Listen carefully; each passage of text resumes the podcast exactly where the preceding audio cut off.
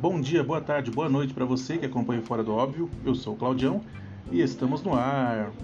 Meu, hoje eu converso com a Ana Flávia. Ela é polímata, filósofa, pesquisadora, é palestrante, ela é demais. Uma das pessoas mais inteligentes a participar deste humilde programa de podcast. O comecinho da entrevista deu um probleminha no áudio, nada que comprometa todo o resto do conteúdo, tá? Então eu estou corrigindo aqui esse problema. Nós vamos iniciar com ela já se apresentando. E aí segue a entrevista. Uma pessoa sensacional, muito inteligente, muito simpática, muito humilde, muito gente boa, beleza? Eu tenho certeza que você vai gostar dessa entrevista. Então é assim, vai lá nas rapidinho, pausa aqui, vai lá, pega um vinho, pega um queijinho ou alguma guarnição que você gosta senta e relaxa. Curta a entrevista de hoje, beleza? Não esquece de entrar no Clubhouse lá da Ana, ela vai passar aqui no, no, né, no final da entrevista é, o Clubhouse dela, o grupo dela do Telegram, tranquilo? E não esquece também de seguir no Instagram, arroba fora.doóbvio. É nós. Então tá começando agora a entrevista com a Ana Flávia.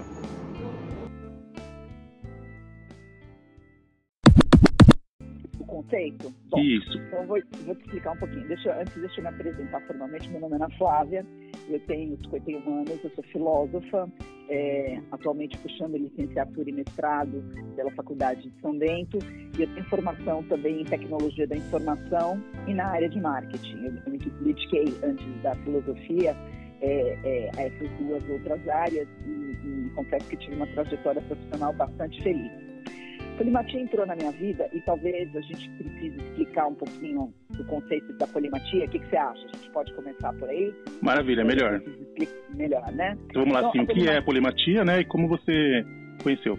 Pode ir lá. Então, então tá bom. É, a polimatia é uma palavra que, que tem dois radicais gregos, né? Poli, que significa muitos em grego, e mate, que é uma unidade de, de conhecimento. Então, um polímata, ou alguém que exerce a polimatia, é, na raiz básica da palavra, seria alguém que junta conhecimento. Mas não é só isso, tá? Um polímata, ele é alguém que entende que a sua relação com o conhecimento, ela deve ser exercitada como uma busca ao longo da vida para poder trazer o quê? É, ou para poder ser o quê? Alguém que junta conhecimentos em profundidade, em abrangência e principalmente com integração. Porque na integração desses conhecimentos é, diferentes, dessa transdisciplinaridade de base, que a gente é capaz de produzir é, para o mundo ou para a gente mesmo, uma solução que seja útil, nova e adaptativa. Então, o conhecimento em profundidade, ou mesmo conhecimento em profundidade integração, é, é, não, não faz um polímata. Né? O polímata é alguém que consegue entender que a, a transformação, a originalidade e, e, essas soluções, ela nascem dessa integração. Uhum. Então, assim, é, depois que a polimatia, quando eu saí da vida corporativa, eu trabalhei muito tempo com tecnologia da informação, depois eu fui estudar um pouco de tendências de futuro, e eu fui fazer uma pesquisa a respeito do que fazer algumas pessoas brilhantes, Cláudio, serem brilhantes. E aí eu trombei com esse conceito e me deu frio na barriga. Eu me apaixonei porque eu falei, é isso. Para mim, isso faz sentido. Então, a polimatia, na verdade, ela é um campo relativamente novo do, do estudo do conhecimento e da, genial, da genialidade. Você tem um grupo de pesquisadores aí mundo afora que tem se preocupado em entender esse fenômeno e aí, quando eu descobri, e, e aquilo para mim fez sentido, deu um estalo na minha cabeça, eu falei, gente, mas eu acho que mais gente precisa conhecer essa ideia. Porque a polimatia, ela vem também, o Cláudio, para acalmar algumas angústias que as pessoas têm hoje, né? Uhum. As pessoas estão todas muito angustiadas, seja com as suas é, opções profissionais, seja com as suas opções pessoais. E a polimatia, ela calma, ela dá um quentinho no coração, porque você entende que você pode ir além, você não precisa estar mais limitado nesse mundo que até então vivia, vivia celebrando especialista. Comecei a conversar com as pessoas a respeito do tema e com, quanto mais gente eu falava, mais gente se apaixonava pelo, pela, pela ideia. Ela fazia sentido, faz sentido na vida do ser humano do século XXI. Então é isso. Aí eu juntei isso com os meus estudos de filosofia e com tendências de futuro e tecnologia, e eu acho que nesse caldo aí está sendo coisa legal. Acho que, acho que é isso. Sensacional. Faz sentido, né? Sensacional, muito bom. E você já era uma polímata sem saber, né?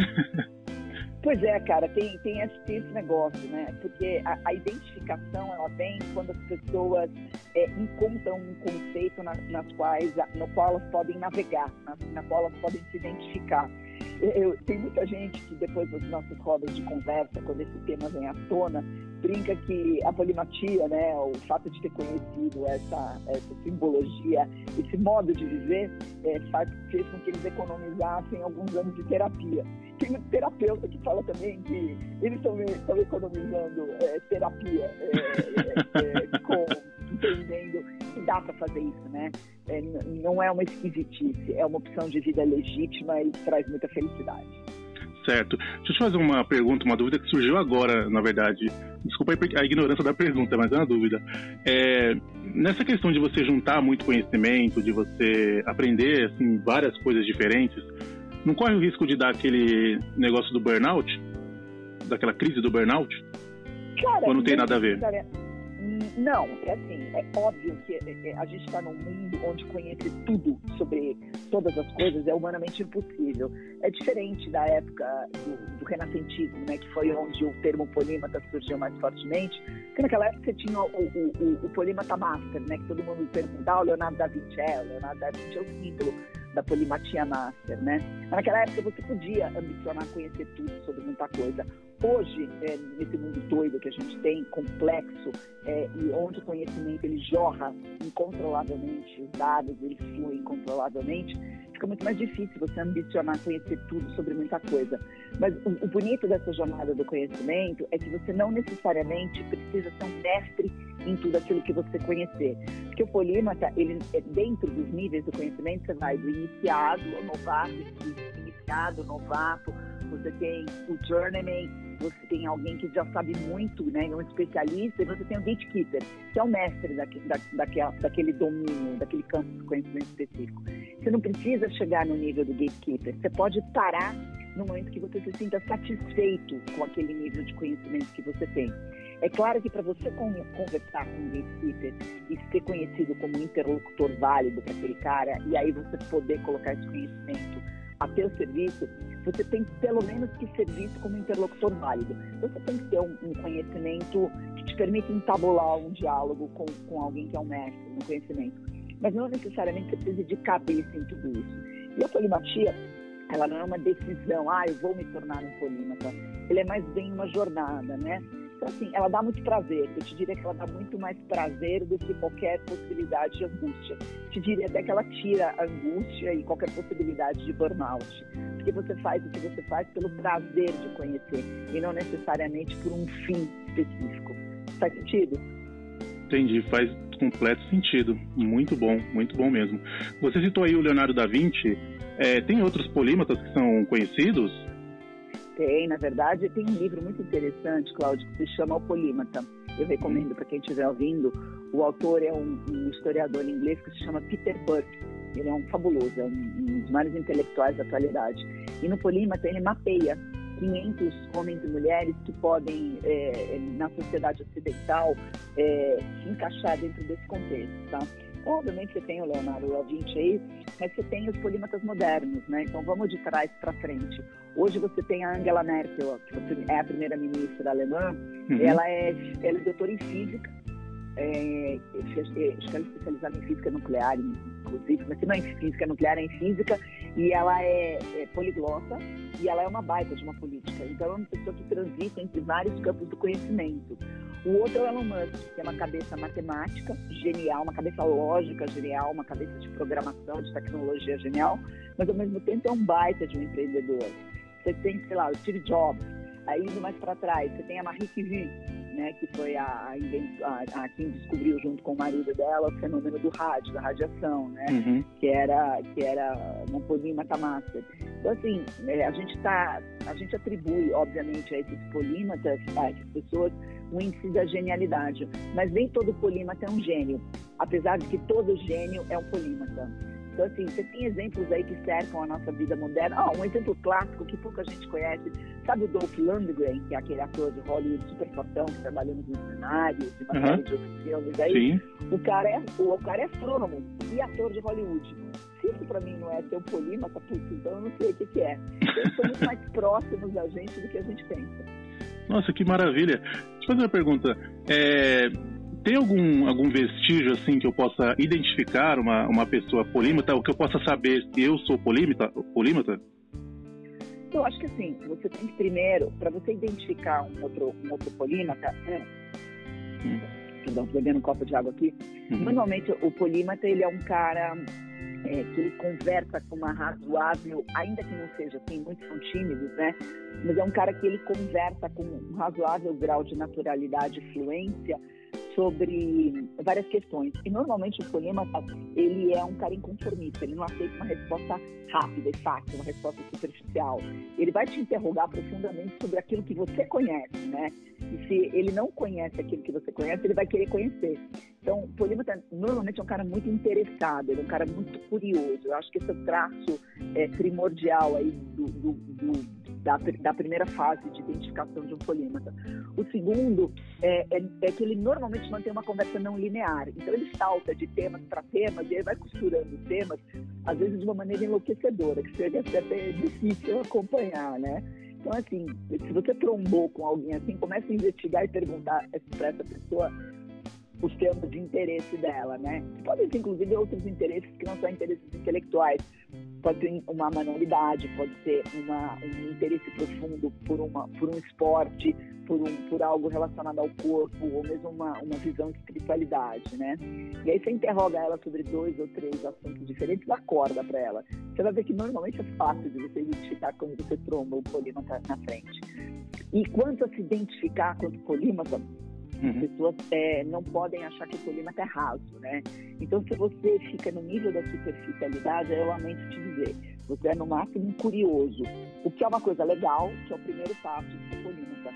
É, o polímata, ele olha para si mesmo, olha para si e fala, meu, eu conheço sobre aquele assunto, eu quero ir a fundo naqueles assuntos diferentes, eu consigo manejar múltiplos assuntos ou me interessar por múltiplos assuntos é, com uma razoável frequência, e a partir daí você pode detectar se você já é um polímata formado, se você está em formação, ou se você está no caminho de começar a explorar essa possibilidade para sua vida.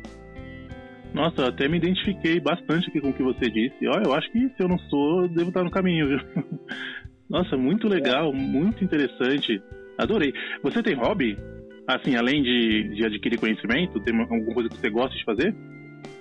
Cara, é assim, o polímata dificilmente tem hobby, né? Porque normalmente aquilo que ele, que ele investe, ele vai fundo, né? Uhum. Então, o, o, que talvez seja mais próximo a um hobby para mim é atividade física. Apesar de que eu me dedico com, com uma intensidade bastante grande a isso, né? Então, eu, por exemplo, não consigo... Eu leio muito. Eu uhum. eu estava olhando aqui no instante antes da gente começar a conversar e fazendo um mapeamento dos livros que eu tenho para ler nos próximos dois meses. Eu tenho 17 livros para terminar é, de ler em dois meses. É uma carga considerável, é bastante. E eu tenho que ler, ler, né? Não só porque pela faculdade, que a faculdade demanda muito, mas que eu gosto mesmo, né? Então, é, eu te diria que o esporte, ele, eu, não, eu não sou uma expert em esporte nenhum, é, mas eu, eu tenho profundo interesse por atividade física e, e eu posso dizer que é o meu hobby. Eu, eu gosto muito, muito, muito de, de atividade física diria que ela está no nível de um hobby quase virando interesse polímata, mas é hobby, é hobby. Nossa, muito legal. E você é corintiana, né? Uhum. Sou Sério? Opa, São Paulina. É sério mesmo? Que pena. Claro. É, eu tô gostando dos mano bom, meu. Eu gostei tanto de você, que pena. Pois é, agora, e eu tô gostando um pouquinho menos de você. certo. É, Ana, o que seria a tribo polímata? Polímata, ela nasceu, na verdade, quando é, é, a gente descobriu, todos mais ou menos ao mesmo tempo, uma rede social muito interessante que tem aqui no Brasil, que chegou no Brasil em fevereiro, que se chama Clubhouse. Uhum. Clubhouse ela é uma rede formada por, basicamente por áudio, então é um aplicativo que é muito baixado, muito usado hoje para você fazer rodas de conversas sobre os mais diversos assuntos possíveis e imagináveis.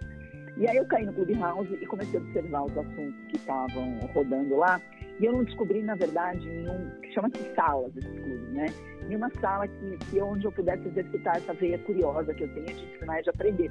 Então, eu abri uma sala e essa sala começou a atrair muita gente.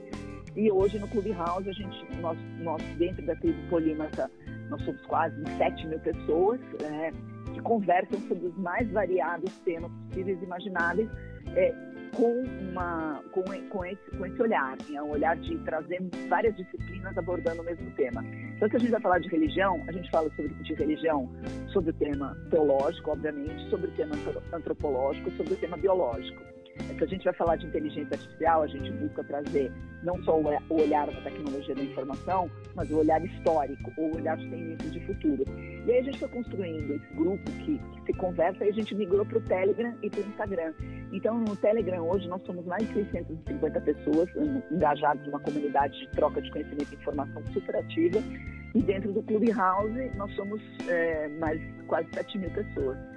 E essas 7 mil pessoas estão lá conversando, às vezes em centenas, algumas vezes em milhares, agora mais de centenas de pessoas, em encontros semanais, onde a gente elege um tema, elege um livro e debate profundamente a respeito disso. Meu, é muito legal, porque não tem nada de acadêmico, não tem nada de chato, é, é, é troca de conhecimento bruta mesmo. E assim, são, são punches intelectuais que a gente tem aí, extremamente prazerosos.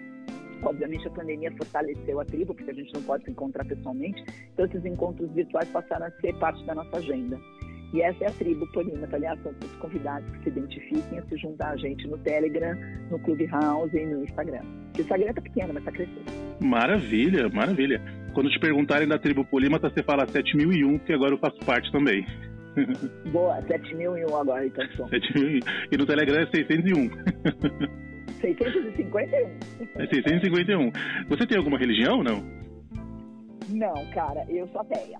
É, Sério? E aí, sério. E aí isso é pela minha vertente de ciências. Eu estudo muito a teoria da evolução, eu estudo muito é, é, a obra de cientistas é, e, e, e, e biólogos evolucionários. E apesar de fazer filosofia dentro da faculdade de São Bento e ter nos monges e nos seminaristas grandes amigos meus, são grandes, são pessoas maravilhosas mesmo.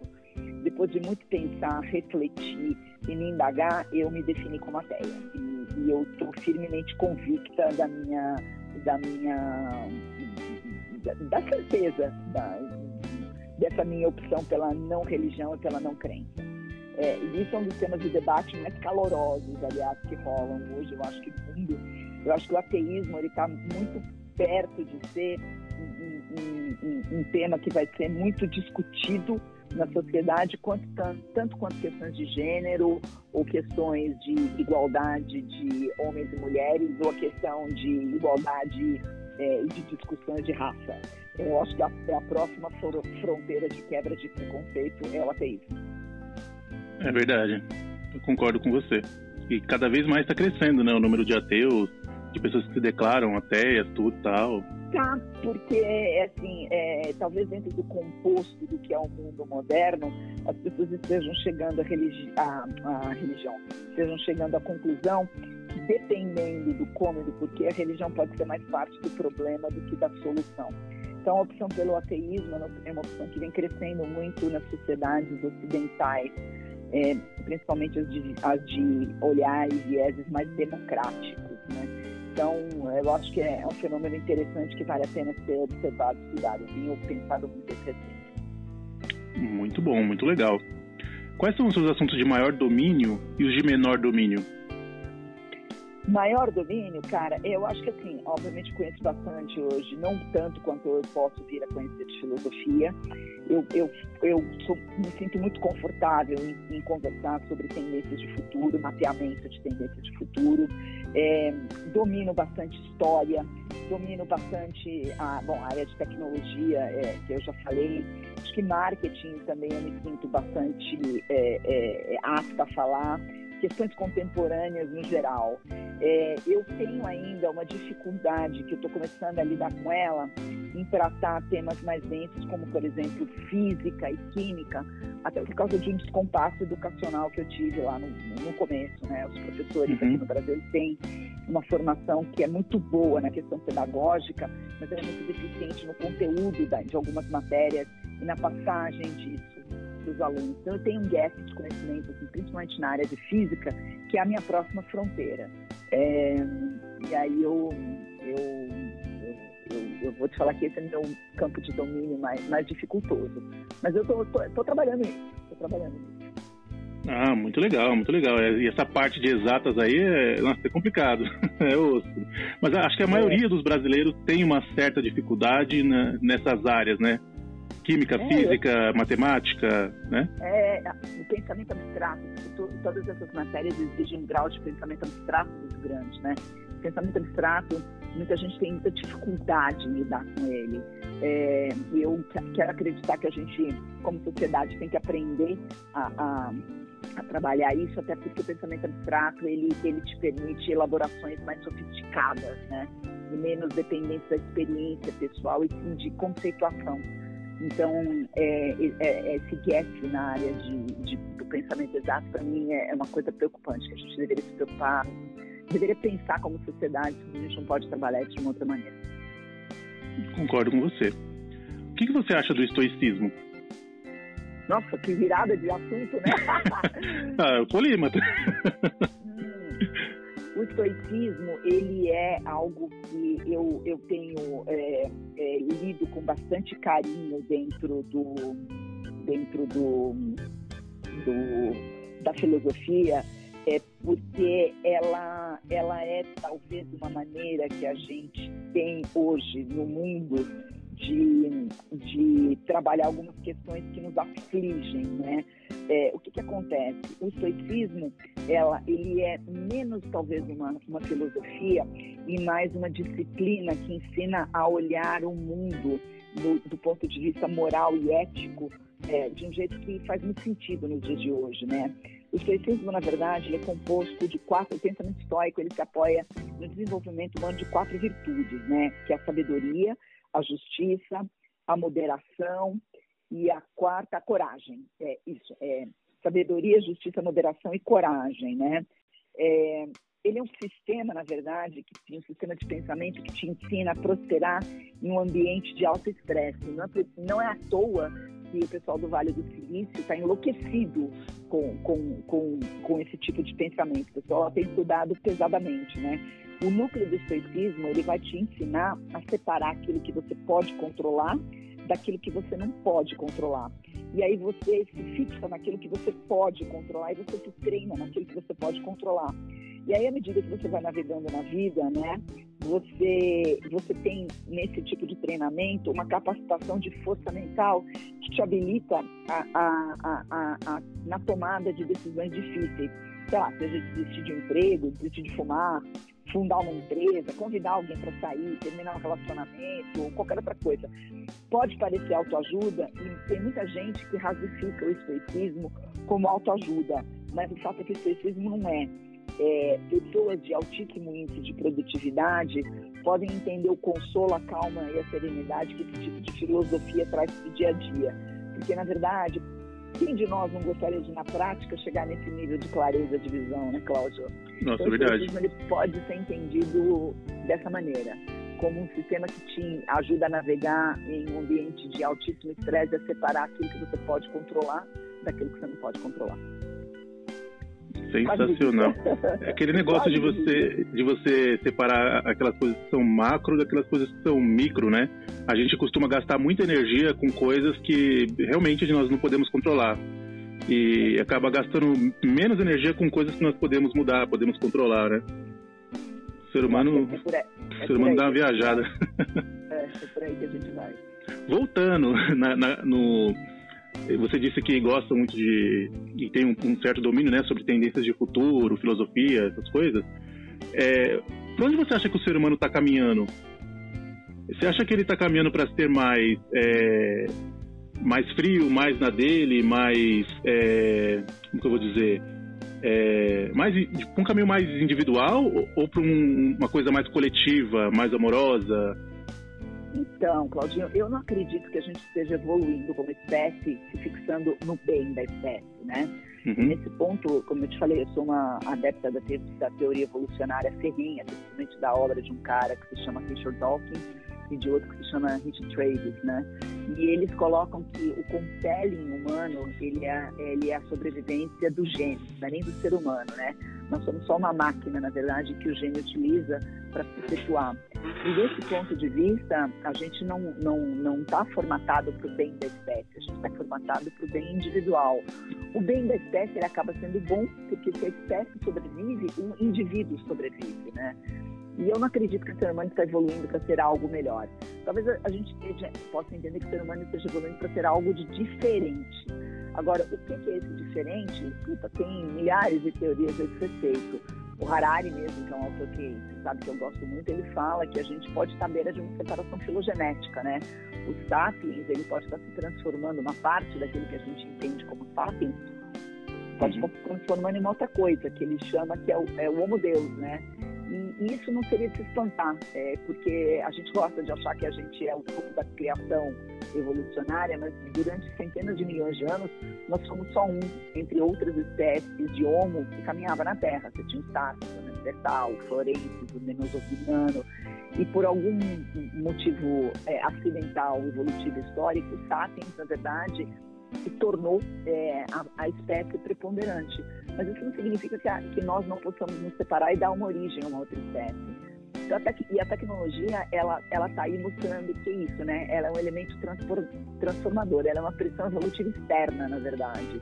E talvez essa pressão evolutiva externa esteja moldando uma nova espécie aí de ser humano que é um ser humano que vai viver muito tempo, é um ser humano que está se distanciando da matéria física, da carne, né, indo para um ambiente virtual, ou mesmo se transformando em algo híbrido. Então, acho que a gente está vendo, na verdade, o começo de algo muito grande acontecer debaixo do nosso nariz. A gente está vendo é, a evolução acontecer debaixo do, do, nosso nariz. Só que a evolução caminha séria. Então, assim, eu, eu, eu não sei te dizer para onde a gente está indo, mas eu sei, eu sei te dizer que a gente não fica do jeito que a gente está. Isso, para mim, é uma certeza. Entendi. Seria o Bolsonaro o mais evoluído dos seres humanos? Seria o Bolsonaro o quê? O mais evoluído dos seres humanos? Ah, para. Vamos é claro que é uma brincadeira. Meu, literalmente, eu vou, eu vou, Ricardo Boechat, Ricardo Boechat me representa. Puta, toca o barco, meu. Toca o barco. Não vamos falar isso aí, toca o barco. Toca o barco. Ó, é, você, você, você se declara ateia, né? Mas você acredita que a, a, nossa consciência ela, ela, continua existindo depois que a gente morre, depois que a gente falece? Ou não? Não, não, não acredito não. Você acredita pra que morre? Uma, Pode falar. Para mim isso é uma ilusão. Para mim isso é uma ilusão. Na verdade, uhum. o, o nosso maior terror desde que a gente adquiriu a consciência, a consciência acho que é o maior mistério hoje que paira, que a ciência não consegue responder, também a filosofia, né, a psicologia, apesar tanto da, da, da biologia quanto a psicologia, quanto da, da filosofia poderem falar muito a respeito da consciência, acho que a consciência é o maior mistério que existe aí e como é que é, o, que, o que é a consciência, né? Alguns biólogos falam que a consciência, na verdade, é um subproduto de processos mentais. Ela é algo que aconteceu por acaso. Os religiosos ou os, ou, ou os, os espiritualizados, melhor dito, vão dizer que a consciência é algo que é externo, algo que nos foi dado. É, então eu acho que, que eu me alinho, é, apesar de ser filósofa, com essa visão mais evolutiva. Eu acho que a consciência ela é um subproduto dos nossos processos mentais, ela é um acaso que nos permite evoluir, uhum. mas eu acho que ela não sobrevive não. O que não significa que a gente não possa eventualmente é, é transpor que existe em uma consciência, que é o, acúmulo, é, é, é o acúmulo de memórias, sensações, experiências e o que é vivido, armazenado dentro da gente, para um outro corpo, tá? O Ray Kurzweil, que é um cara da singularidade, ele aposta que a gente vai conseguir fazer isso. Mas, de qualquer maneira, eu acho que se alguma coisa pode fazer a consciência sobreviver, não é espiritualidade, é num futuro próximo, distante, a ciência. Então, não, eu não acredito que exista alguma coisa como ó, a consciência se perpetuando após a nossa morte. Não hoje. Certo. Agora vem aquela pergunta: a realidade é apenas uma percepção individual?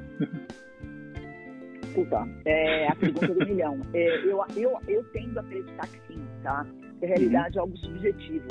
A realidade é algo que a gente percebe através da mediação dos nossos cinco sentidos, é, com, a, com essa capa de consciência que é subjetiva que está dentro da gente, né? Dado que isso é, é, é, é uma percepção é, nossa, a realidade ela se modela através da nossa percepção, eu acho que ela é individual sim. Se, você pode perguntar para um cego de nascença o que é o azul, ele nunca vai conseguir entender. Então isso para mim é, me fala de uma realidade que é absolutamente subjetiva assim, por mais que ela possa se aparatar em elementos concretos. Um, um, surdo, por exemplo, não vai entender a realidade de uma música. Ele vai entender é, a vibração que aquilo pode trazer no corpo dele. Isso modela uma realidade que é uma realidade diferente para ele. Então, se algum dia a gente trombar com ETs e os ETs tiverem algo mais do que cinco sentidos, com certeza a realidade deles vai ser muito diferente da nossa realidade. É, o que realidade e concretude são coisas distintas, tá? A concretude ela existe no reino material, mas ela é um pedaço da realidade. Então, então a gente precisa separar bem esses dois conceitos. Nossa, sensacional! sensacional. Essa última parte da concretude, nossa, bem profundo, viu? Nossa, muito bom. É, é legal, né? É legal. Nossa, demais. Tô, tô aqui com a cabeça explodindo aqui. Muito bom. muito bom mesmo. bom. Isso que o Polímata faz. Tem uma frase muito, eu achei muito boa. Eu vi no seu Instagram e depois eu vi o nome do poeta. É de um poeta espanhol chamado Antônio Machado. A frase é: Viajante, não há caminho, o caminho se faz ao andar. Você podia dar uma destrinchada nessa frase? Cara, ela é muito bonita, né? Eu acho Maravilhosa. Muito, muito, muito bonita. Você não quer repetir ela? Ela é muito bonita. Viajante, não há caminho. O caminho se faz ao andar. Na minha macia voz fica mais bonita ainda, viu? é, é assim, é, o que, que, acontece, né? É, isso aí está muito imbricado, na verdade, com, esse, com essa frase que você falou da, da realidade, né? Uhum. O, que, que, o que, que acontece? É, é, eu gosto muito de, de pegar é, frases, às vezes até fora do conceito, né? Destrinchar, destripar e remontar. Então, uma pessoa que tem pouco repertório, ela vai interpretar essa frase do Antônio Machado como uma autoajuda tosqueira, né? Mas eu gosto de entender ela como um resumo desse mundo que a gente está vivendo, né? Onde a gente nada num, num, mundo de dados, de informação, muitas vezes perdidos num contexto de relevante, né? É, e, e, na verdade, é, o convite dessa frase é para de terceirizar resultados de pensar é, num Google mágico, né? Que nos leva a um futuro pré-definido. Porque se a gente olhar para pensar, o fim é o caminho é, a gente talvez devesse, a gente fala muito de futuro, né? Mas essa frase é um convite para a gente parar de olhar para frente, porque o que vale é o passo do agora, né? é menos futuro. Eu acho que essa frase é um grito por, por menos olhar para menos olhar futuros, talvez menos olhar o caminho, mas olhar o processo que você está fazendo nessa vida, que constrói o caminho, e esse caminho que, combinado com o caminho dos outros, te leva para um, um futuro, qualquer que seja ele possível. Então, eu, eu, eu gosto muito dessa frase do, do Antônio Machado, acho ela muito linda, né? É um convite para olhar o passo, para olhar o detalhe, para olhar o que você está fazendo no agora é, e, e, ficar menos essa. Isso é uma discussão que eu tenho com os meus amigos futuristas, né? Parar tanto de olhar para o futuro e olhar mais o agora. Acho é. Sensacional, é. muito bom. E a gente sofre muito para olhar para o futuro. É, acho que é por isso que a gente tem tanta ansiedade, né? Não sei se depressão está relacionada, mas ansiedade é, deve ser por a gente olhar tanto, esperar tanto uma coisa, focar tanto naquilo que ainda não aconteceu, né? De uma maneira exagerada fica ansioso, fica doente, né? Mas é, focar no agora, no que está acontecendo no presente, é uma coisa tão saudável que passa tão desapercebido na nossa vida. E aí, às vezes, passa todo esse tempo, lá na frente a gente começa a olhar lá para trás e começa a pensar: nossa, naquele momento eu deveria ter aproveitado o agora, mas agora já, aquele agora já passou. E aí, lá na frente, a pessoa fica vivendo de passado. Que é o único momento que você pode ter, né? Dizem que a depressão é, é, a tristeza do passado e a ansiedade é a tristeza do futuro. Cara, nenhum nem outro te leva a um lugar nenhum, porque um já passou e outro não aconteceu. Você só tem um único momento pelo qual você pode estar vivo, que é o agora, que é o hoje. Então, porra, bora, sabe? É o convite para viver agora. Bora. É, o que, que você acha do modelo atual das escolas primárias? Modelo de ensino, Outra, né? Outro dia de assunto, né? Você tá louca de conversa, eu acho que assim, é, eu acho que o Brasil está tentando valorosamente, a gente tem um, um, um, algumas, algumas cabeças, várias cabeças de educação pensantes no Brasil, incríveis, incríveis. E eu vi com muita, muita alegria a implementação do BNCC, né, na nova base comum curricular, principalmente para o ensino médio. Eu vejo que é, é, a gente está tentando, como sociedade, parar de se focar no conteúdo pelo conteúdo, e sim esse conteúdo abrigado dentro de um conceito de um projeto de vida, dentro de uma realização de interesses, é, de, de ser criativo, de proporcionarmos à nossa molecada a criatividade, o livre pensar, é, o conhecimento, é, é uma calma na vida, né? uma, uma coisa gostosa. E, e, e eu acho que, que a gente está tentando ir para esse caminho. Claro que a gente tem muita deficiência na nossa base educacional e a principal deficiência não é dos alunos. A principal deficiência da nossa base educacional é a formação do, do tutor, né, do professor, daquele que vai ensinar. Mas eu acho também que a gente está tentando, a gente está tentando como sociedade. Claro que se a gente não tomar cuidado, os gaps tendem a aumentar.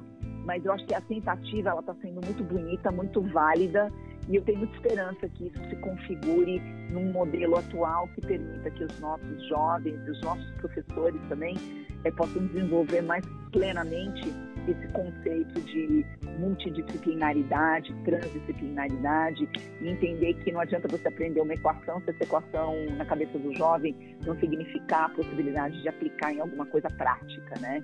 História não é história porque história é legal, porque a gente tem que saber Cipriano Pedro Álvares Cabral é, chegou no Brasil, mas para a gente aprender a olhar os nossos processos como sociedade e tentar atuar nesses processos hoje e de dentro de uma maneira responsável e afetiva. Então, assim, estamos é, muito longe de chegar perto do mínimo necessário, mas acho que alguns passos já estão sendo dados. Muito bom. É, eu queria, eu queria é, te propor uma análise. Assim, é, eu sei que você não gosta de falar de política, não é uma, uma pergunta sobre política, mas é uma análise da, da, do brasileiro. É, eu entendo que o Brasil, sim, é um país subdesenvolvido, é um país pobre, beleza, isso aí todo mundo sabe, tranquilo. Mas no Brasil também tem muitas pessoas inteligentes, várias e várias. Por que, que nós temos o hábito, eu não sei se é um vício, de eleger às vezes pessoas tão, tão limitadas ou pessoas que tá na cara que não não vai resolver o problema? Porque a gente tem a mania de achar que um salvador da pátria vai resolver os nossos problemas. Política, na verdade, é arte do consenso e a gente elege os nossos políticos por uma questão de, de nós termos preguiça é, ou termos muita dificuldade de institucionalmente atuar e achar que a gente vai resolver o problema, né? Eu não acho que existam grandes, grandes resoluções para os problemas existe uma miríade de pequenas decisões que têm que ser tomadas e exercidas no plano individual dentro de uma comunidade menor. Só que se a gente não exerce isso comunitariamente, seja no prédio onde a gente mora, na eleição do síndico, sendo na rua que a gente mora, é, para tentar melhorar é, aquela comunidade específica, como é que a gente pode achar que a gente pode escolher bem é, porque a gente não passou pela dor da decisão. Quando a gente não está no papel de quem decide, de quem se arbitra do conhecimento e quem se acha é, capaz de decidir, a gente delega. Só que nenhum político vai resolver nenhum problema é, coletivo, porque o, o, político ele vai atuar nas bases mínimas necessárias, porque o político tem que arbitrar muito conflito distinto e ele tem que arbitrar o principal conflito que é, é trabalhar pelo bem coletivo versus trabalhar pelo bem individual. Se a gente não faz isso, como é que a gente espera que o nosso político vá fazer isso? Porque o político, o político ele é uma representação daquilo que o povo é. Então, quando você fala a gente escolhe mal, é, mas é porque a gente se forma mal. E a gente se forma mal porque a gente não exercita a política no que ela tem de mais básico, que são as convivências solidárias no nosso dia a dia. Quando a gente não aprender que a política não é de cima para baixo, e sim de baixo para cima, e principalmente de dentro para fora, vai continuar dando ruim. Sensacional, sensacional. É um efeito dominó, né? Pois é. Muito bom, sensacional. É, agora tem outra virada de assunto. Bora lá. Vamos lá. Casamento nos dias atuais é uma boa? Putz, que pergunta complicada. É, eu acho que o casamento ele está ele está sendo questionado, né? O que, que acontece? É, é, eu gosto de, por que eu gosto da visão da, da, do polímata? Porque a gente, essa resposta ela não é uma resposta que se baseia no sim e não nos relacionamentos. Acho que a gente tem um componente matemático aí na vida.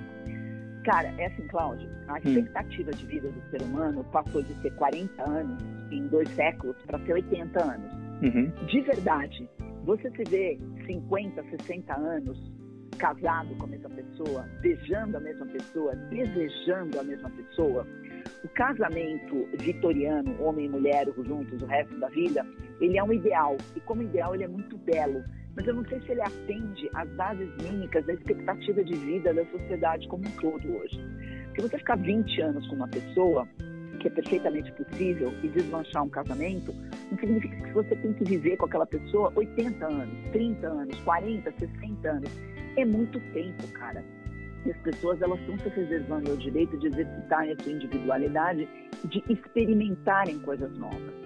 É, a questão de gênero fluido, que é uma realidade no mundo hoje, também contribui para a confusão que está estabelecida em cima dos relacionamentos hoje.